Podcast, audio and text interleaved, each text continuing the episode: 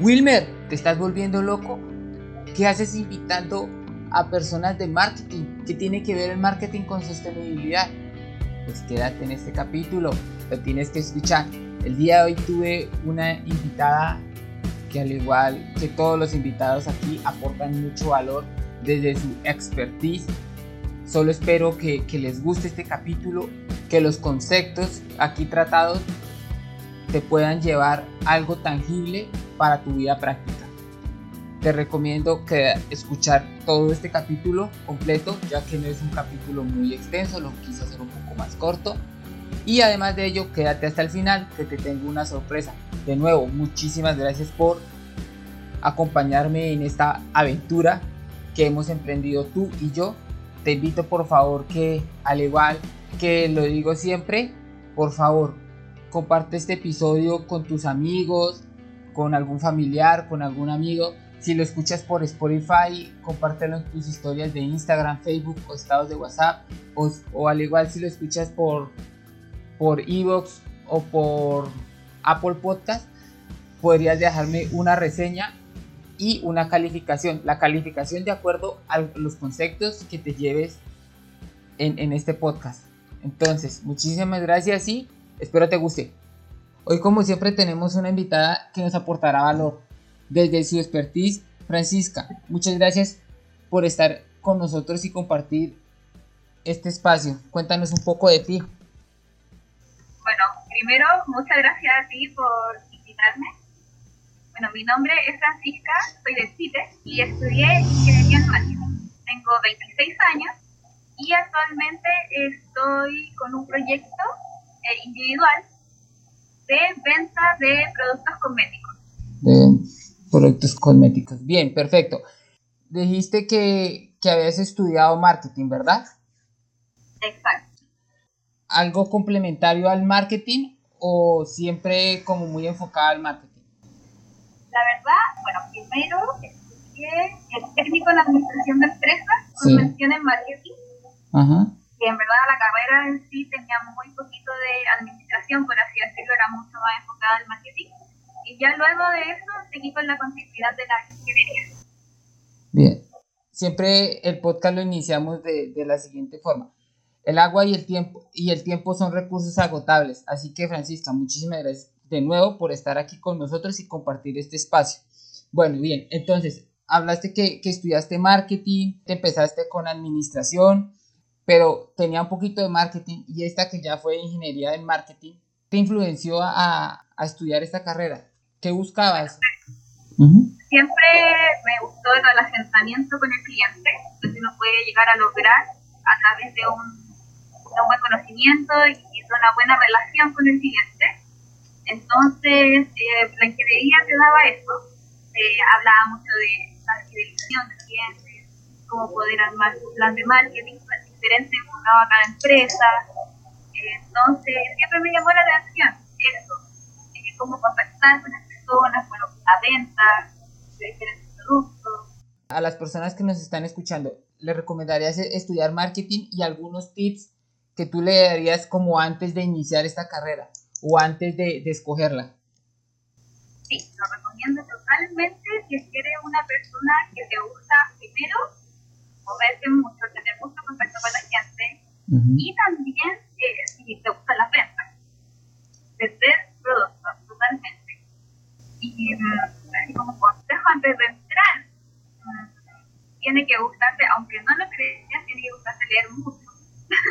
no, pues yo creo que yo creo que en la actualidad, en pleno siglo, en siglo XXI, quien, quien no crece constantemente, pues está llamado a desaparecer, ¿no? Porque Creo que esto es una constante de aprendizaje siempre, en cualquier carrera, ¿no? ¿Qué crees?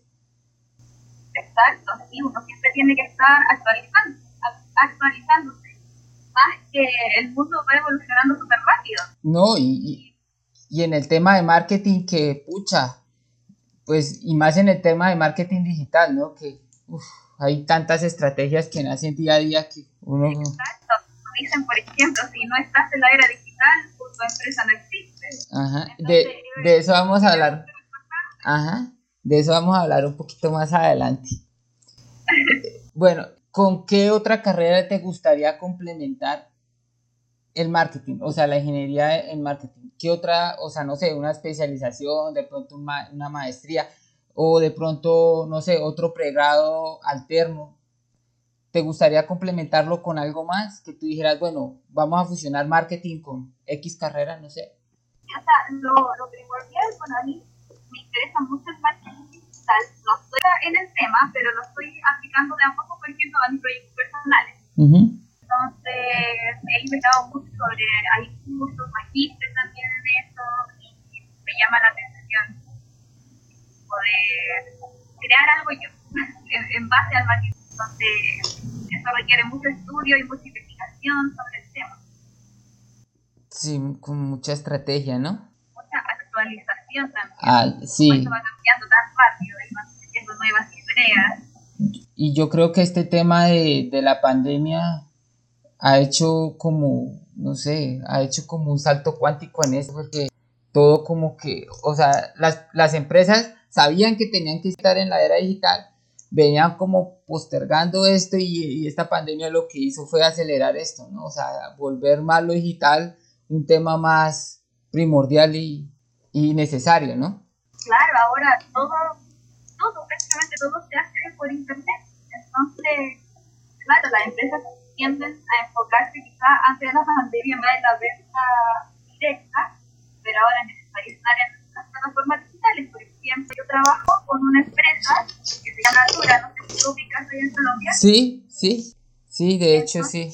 Esta empresa lo que hizo fue eh, digitalizarse y cuando empezó todo este tipo de pandemia, lo que hizo para las vendedoras es crear una plataforma online donde nosotros pudiéramos vender sin la necesidad de salir de casa.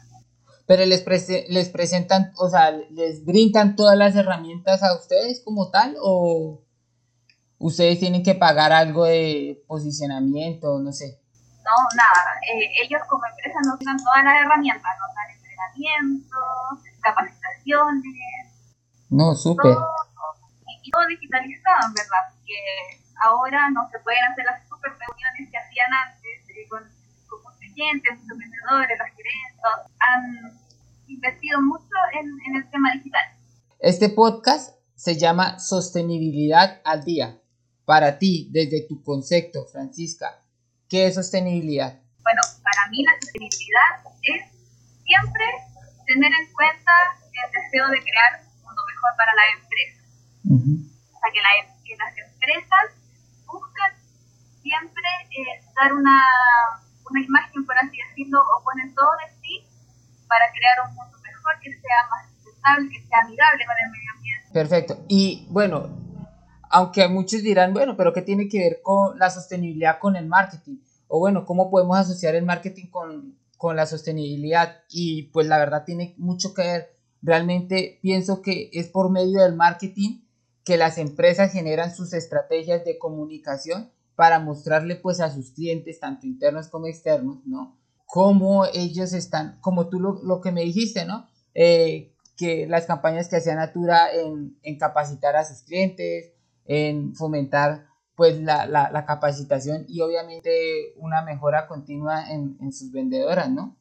Entonces yo creo que este tema de marketing tiene mucho que ver desde pues diferentes frentes en el tema de la sostenibilidad. Claro, por ejemplo, bueno, la sostenibilidad dentro de la empresa, ¿qué es lo que se tienen que enfocar? Que se llaman las tres R, por así decirlo, de la sostenibilidad, que es el reciclaje, la reducción y la reutilización de los productos. Y eso te lo puedo poner como ejemplo, por ejemplo, Natura es una empresa que tiene, por ejemplo, repuestos para todos sus productos. Ellos son súper verdes y, eh, por ejemplo, no hacen testeo en animales, que eso es un tema súper importante hoy en día.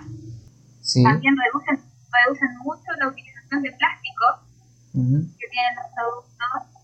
Entonces, eh, super, yo lo encuentro súper bueno, de hecho lo encontré genial y por eso también fue que entré porque me llamó mucho la atención de que fueran tan conscientes con el medio ambiente. Bueno, y entonces, ¿qué tipo de, de embalaje y de empaque utilizan pues para, para sus productos, ¿no? Pues para que no, no se dañen, no, no, tu, no sufran algún tipo de, o sea, de afectación, se rompan o algo en, en, el, en estos temas logísticos. claro, por ejemplo, ellos usan envases 100% reciclables también son de 100% plástico verde. Entonces eso no daña el medio ambiente. También, por ejemplo, eh, la, el proceso de producción de los productos, por lo que yo tengo entendido, es que tienen un 94 o 95% de, de solo ingredientes naturales. Bueno, y en el tema no sé, ahí sí, pues no sé si, si tengas conocimiento en eso. Normalmente, pues, estas empresas de, de cosmetología, ¿sí? O de belleza, pues normalmente siempre se ha escuchado, pues, por los medios el tema de maltrato animal, ¿no? Creo que es con los conejos en, los perfumes y todo esto, ¿no? No sé, sí, no sé cómo serán las prácticas de, de Natura y no sé si tú tengas conocimiento de esto. La verdad, 100% de cómo lo hacen, no. Pero sí tengo entendido de que no hacen ningún testeo en, en animales. Ya, sí, porque este es un tema que se viene ahí como tocando, o sea, alrededor de este tema de la, de, de cosmetología y belleza. Claro. Bueno, Francisca, eh, hablemos un poquito, pues no, bueno, de multinacionales, nada de eso, porque pues ellos ya gastan miles y millones de dólares en este tema de, publicidad y de marketing, ¿no? Entonces, eh, hablemos qué tal para esas pequeñas y, bueno, pymes y, microempresas que, que, que, nos están escuchando, qué estrategias ¿sí? de comunicación tú le darías desde tu expertise para que generen una buena comunicación con sus clientes? Yo lo principal que, que me gusta aplicar a mí, yo por ejemplo lo que recomiendo es que siempre sean eh, transparentes con, por ejemplo, con el proceso de elaboración de sus productos. Siempre al cliente le gusta saber eh, cuál es el origen del producto, eh, qué, materiales se usan, cuál es el proceso de fabricación, todo, todo ese tipo de cosas. Y eso lo agradecen a, los clientes, porque de repente no es necesario tanto enfocarte en vender el producto en sí, publicar tanto precio o, cosas así. Lo importante es que se cree una relación con el cliente, que él te conozca, sepa tus valores. Sí, claro. En, en este tema yo pues soy, soy creyente de esta frase que que es, la primer venta es muy fácil, siempre, la primer venta es muy fácil. Realmente, donde se comprueba si tu producto o tu servicio genera valor y es bueno para tus clientes, es cuando se realiza la segunda o tercera venta. Ahí sí podemos hablar que ese producto o servicio que tú estás vendiendo genera realmente valor, ¿no? En, en tus clientes o prospectos.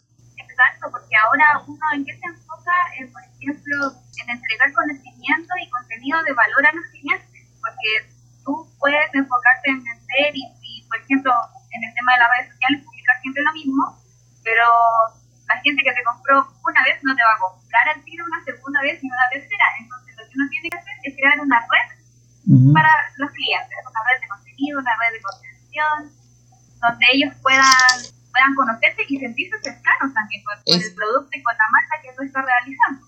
Bueno, Francisca, eh, digamos que hay una pyme, ¿sí? Que tiene ciertos problemas de comunicación. No sé, digamos que es una tienda de, al lado del barrio que tiene, no sé, un mal servicio al cliente, pero digamos que el dueño se percató y cambió cambió como su, estructura y cambió pues los, sus clientes internos o empleados. Los cambió. ¿Cómo hacer que esa tienda de barrio vuelva, o sea, con estrategias de marketing, ¿sí? Eh, vuelva a generar confianza en, en sus clientes? Bueno, primero que todo, siendo 100% transparentes desde las partes más altas de la empresa hacia sus colaboradores. La confianza es totalmente esencial también se tiene que eh, considerar la comunicación como algo eh, prioritario en verdad dentro de la empresa. Yo encuentro que tiene que ser tanto la comunicación interna como la externa. Es súper importante también ser honestos, también porque ocultar datos, por ejemplo, a los trabajadores o no, o no ser transparente con ellos también crea un ambiente laboral no favorable. también lo otro que yo creo que es importante es conocer a la audiencia, conocer a tus clientes, eh, tener una buena comunicación con ellos, porque de repente quizás tú puedes estar dando mucho de ti, estar dando toda la estrategia que tú propones, pero de repente no, no estás conociendo bien a tu público, entonces te puede llevar directamente al fracaso o a que no te compren o a que tu empresa no crezca, o pyme en este caso. Bueno, y ahí hablas de, de conocer pues al cliente. ¿Cómo encontrar ese nicho? ¿Cómo idear una estrategia adecuada para encontrar ese nicho? Bueno, primero yo encuentro que hacer una segmentación, tener eh, definido tu segmento, porque, por ejemplo, uno al principio, por ejemplo, en una pyme, uno de repente no se enfoca 100% en el cliente, sino que uno quiere partir y, vender y abarcar lo más posible. Vender de todo. Claro. Entonces, eh, uno tiene que, generar una estrategia sólida, en verdad, y que sea, eh, que fortalezca tu negocio, que se cree una, una sensación de, de cariño, por así decirlo, entre cliente y marca. Entonces así se consigue captar la atención de la, de la audiencia y también va mucho en el posicionamiento, en el posicionamiento de la marca. Bien, Francisca. Eh, bueno, hablamos que, bueno, este tema de la pandemia ha generado pues un aceleramiento en, en, en estos temas digitales y, y en esta era digital y de redes sociales. Lo habíamos comentado antes, es conveniente que así sea una pyme o una tienda de barrio o personas que son vendedoras de, pues, de, grandes marcas, como lo eres tú, que trabajas con Natura, es necesario tener una cuenta en, en, alguna red social y vender desde la red social? ¿Crees que es necesario o simplemente con tu grupo cercano ya es lo suficiente o es lo necesario? No, yo encuentro que es totalmente necesario estar presente en las redes sociales, sea una marca grande o sea una pyme, una empresa que está recién partiendo. Yo encuentro que es una gran oportunidad de dar a, de darte a conocer a muchas más personas porque ya por ejemplo, por internet tu competencia ya no es eh, el negocio de la esquina, no es eh, un negocio que está cerca de tu mismo de tu misma ubicación. En redes sociales tú tienes un mundo abierto, puedes hacer envíos a todo el país, envíos internacional, entonces siento que se abre mucho la posibilidad de que uno crezca y de que uno muestre su producto cree conciencia y se conecte con los clientes. Entonces encuentro que es súper necesario estar presente hoy en día en redes sociales. Bueno, y hablamos de redes sociales, pero ¿qué plataforma recomendarías más pues a estas empresas y, y pymes? ¿Qué, qué, ¿Qué, tipo de red social le recomendaría? Bueno, en primer lugar, por lo que yo hago también, eh, recomiendo Instagram primero y también Facebook. Ya. Por un de, de, estrategias, porque son las, son las eh, redes sociales con más alcance. Bien, pero bueno, en este tema de bueno, llegar a redes sociales, también vemos un fenómeno que normalmente dicen, bueno, de redes sociales, eh, cualquier persona la puede hacer. Digamos que ya es una persona que tiene una tienda, sigamos poniendo el, mismo ejemplo del, del, señor o la señora de tienda de barrio.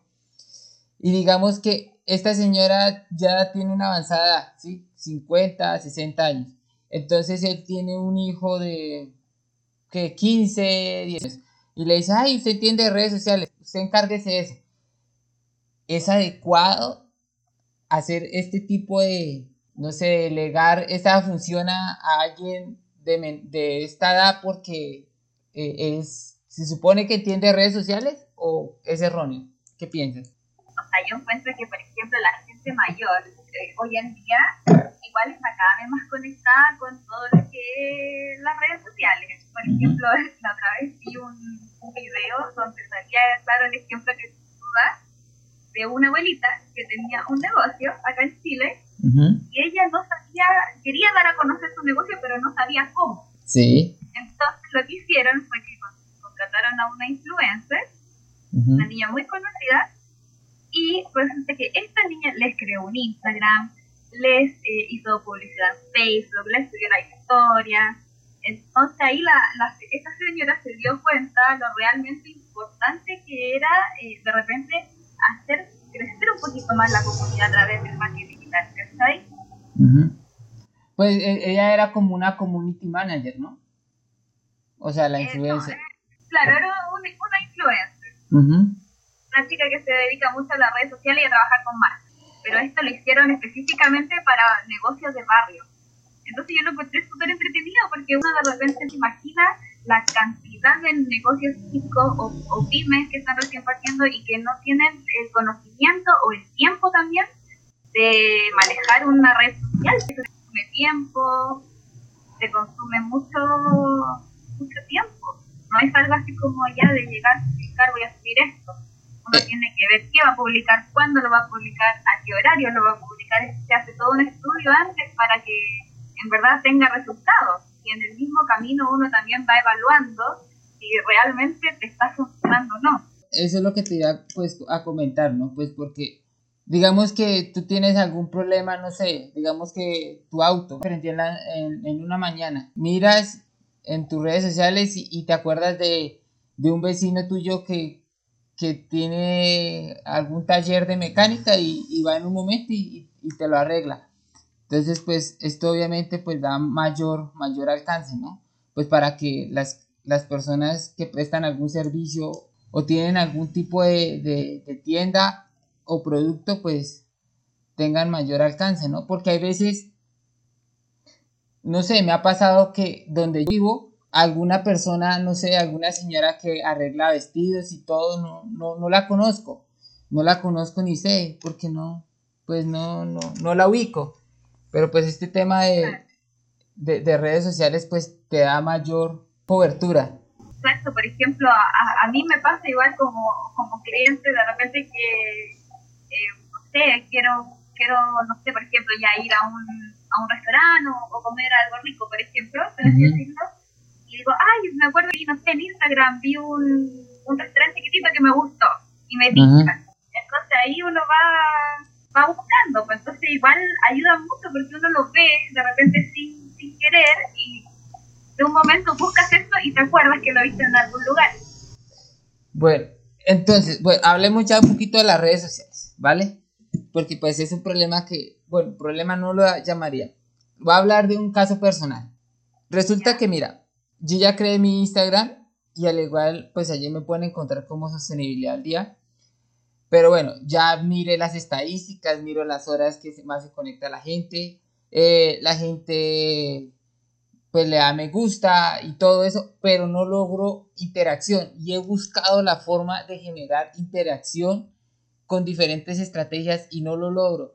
Y yo sé que por este por esto que estoy pasando yo pasan muchas muchas personas, ¿sí? Que simplemente suben las fotos y ya y les dan me gusta, me gusta y ya. Pero pues tú lo que quieres es generar como un feedback para saber qué corregir, qué arreglar y así tú pues vas cuadrando tus estrategias y, y tus productos.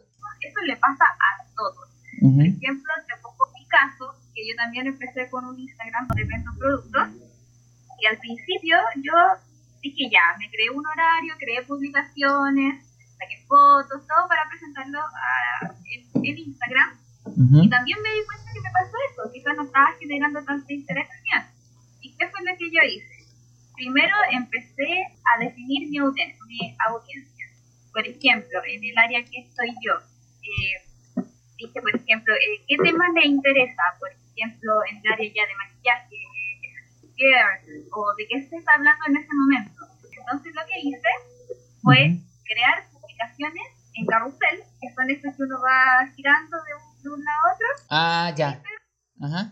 y resulta que empecé a publicar contenido. Bueno, antes de esto hice una encuesta en historias, así como, por ejemplo, ¿qué, qué contenido les interesa más o qué les gustaría que subiera? Entonces me fui guiando por eso y la verdad es que me funcionó algo porque las publicaciones que, eh, que subía dando información fueron las que generaron mayor interacción con las publicaciones que la foto del producto en sí.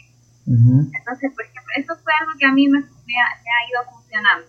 Que siempre me fijo es también el, el horario que te da Instagram, pero no siempre, no, no, no siempre es tan específico. Porque de repente uno siente que sube una foto, no sé, a las 3 de la tarde y en el Instagram te sale que es a las 9 tu mayor audiencia, pero resulta que tú ves resultado con la de las 3. Prueba y error. Sí, un experimento. Es realmente un experimento y ese me pude fijar. Bueno, de hecho, pues te invito a, a que vayas allá y, y pegues una chequeada y me puedas asesorar. te voy a buscar en Instagram. Vale.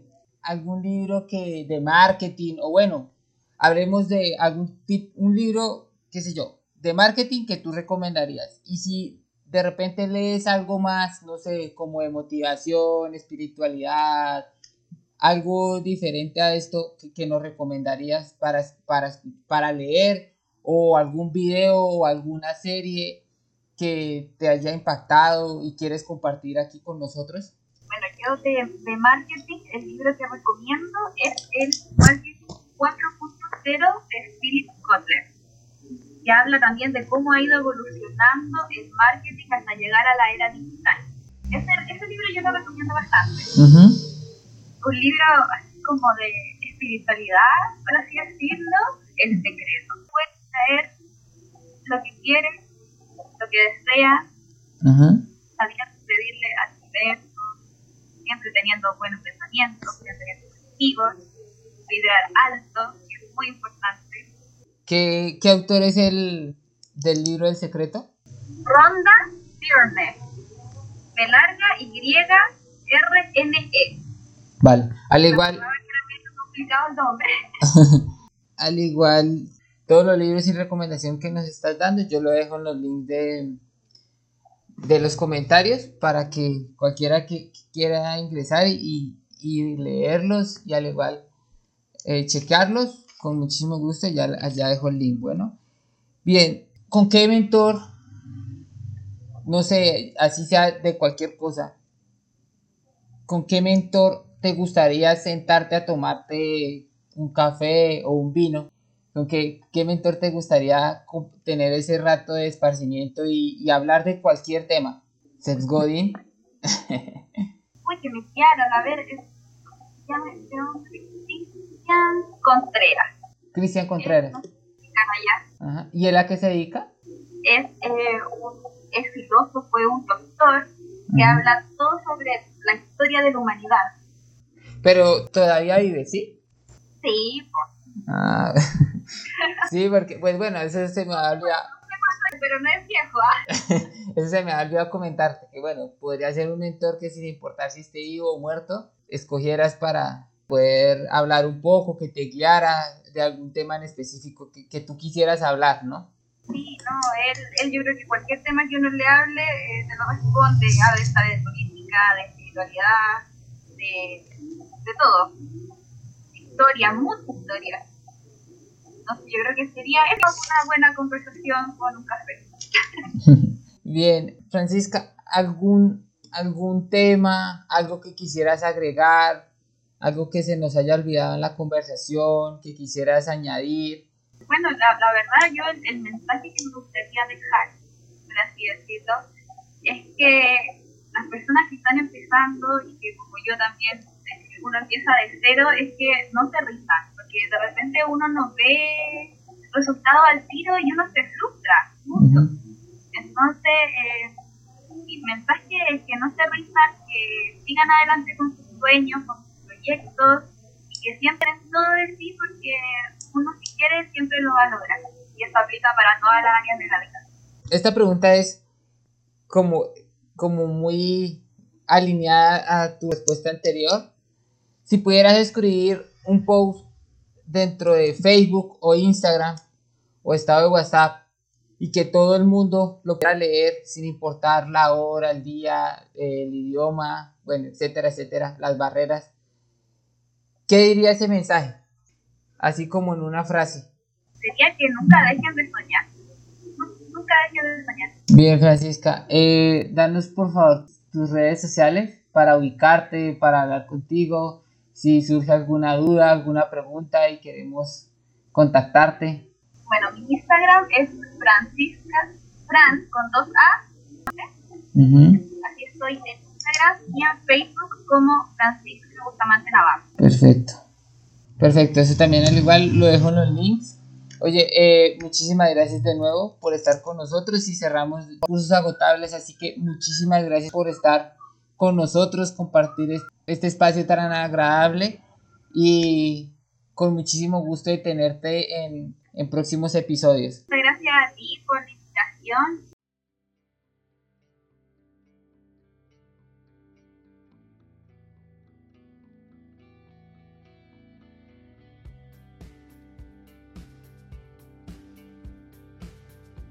Muchas gracias por escuchar este podcast hasta este momento. Este es un podcast que es más corto, en el cual pensé en ti. Quise hacerlo un poco dinámico en, en otros aspectos. Entonces espero que este podcast te haya gustado, te haya aportado. Recuerda mi oferta y mi regalo para ti, que eres una de las personas que, que espera siempre hasta el final. Los libros que tengo para el día de hoy son El arte sutil que te importa un carajo los cuatro acuerdos y padre rico, padre pobre. Entonces tú escoges, tú me dices, simplemente ya sabes lo que debes de hacer.